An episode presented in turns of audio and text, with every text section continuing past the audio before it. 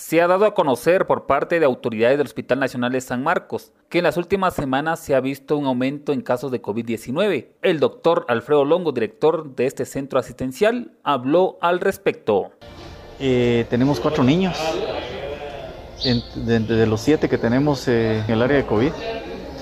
Como era de, esperarse, se había dicho que, los niños eran un grupo bastante vulnerable y creo que no es la, San Marcos no es la excepción tampoco. La mayoría de pacientes que, tenemos pues no tienen ninguna, no tienen vacuna. Por ejemplo, tenemos una paciente de, quien falleció no tenía una sola vacuna. Y tenemos, eh, los otros tres pacientes que tenemos, tenemos un paciente con una dosis nada más. Eh, es de esperarse, estamos teniendo el repunte, yo creo que no ha llegado a lo, a lo máximo todavía. Eh, apenas estamos comenzando a tener ese repunte de casos. Ustedes saben de que en otros países ya terminaron la quinta ola. Nosotros creo que todavía vamos por la tercera o cuarta ola, iniciando la cuarta ola. Eh, aunque no es una enfermedad, en este caso la, cepa, el, el Omicron, que no es tan, tan mortal como observamos con la cepa Delta, eh, pues estamos viendo que la mayoría de gente que está viniendo, mucha, un porcentaje bastante alto, entre un 30-35%, de las pruebas están saliendo positivos en las pruebas rápidas. Em, no habíamos visto tampoco tanto, tanto trabajador infectado. Hemos, se han subido el número de pacientes que se han ido recuperando, pero tenemos 30 trabajadores del hospital que están eh, positivos de COVID.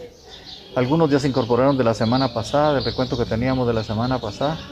Es preocupante porque a la larga ya no sabemos eh, por ejemplo, hay familias que, han resultado enfermas, primero la mamá, el papá o los hermanos, y, después resultan enfermos nuestros trabajadores. Entonces quiere decir que se están infectando en la calle. Eh, tenemos muchos estudiantes de medicina también eh, infectados, que ellos viven a veces juntos y con uno que se infecta, se infectan todos los demás.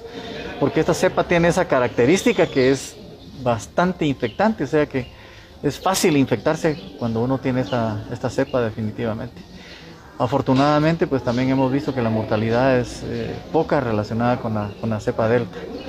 Eh, contamos con pruebas, eh, tanto pruebas rápidas como las pruebas de PCR, que son las para confirmar algunas pacientes que salen negativos en antígeno y que son muy sintomáticos. queremos hacer un uso razonable de, las pruebas, es decir, hay que seguir haciendo la, el sí que el mapeo epidemiológico que nosotros le llamamos, si alguien ha estado en contacto directo con pacientes de COVID pero no tiene ningún síntoma, pues eh, estos pacientes eh, no es una emergencia tener que estar haciendo las pruebas. Hay que eh, darle lugar a la gente que está sintomática. Nosotros estamos haciendo, ahí sí que aperturar las pruebas a todo aquel que tenga una gripe, por ejemplo, hay que hacerle prueba. En este momento no podemos dejar de, hacerle prueba a cualquier paciente que manifieste síntomas catarrales o gripales. Creo que eso es lo que nosotros tenemos que eh, seguir, seguir rastreando todo este tipo de, pacientes y algunos pacientes pues pueden estar dentro de ellos, pueden haber pacientes asintomáticos también que no tengan ni un solo síntoma y pueden estar positivos. Emisoras Unidas, primera en noticias, primera en deportes.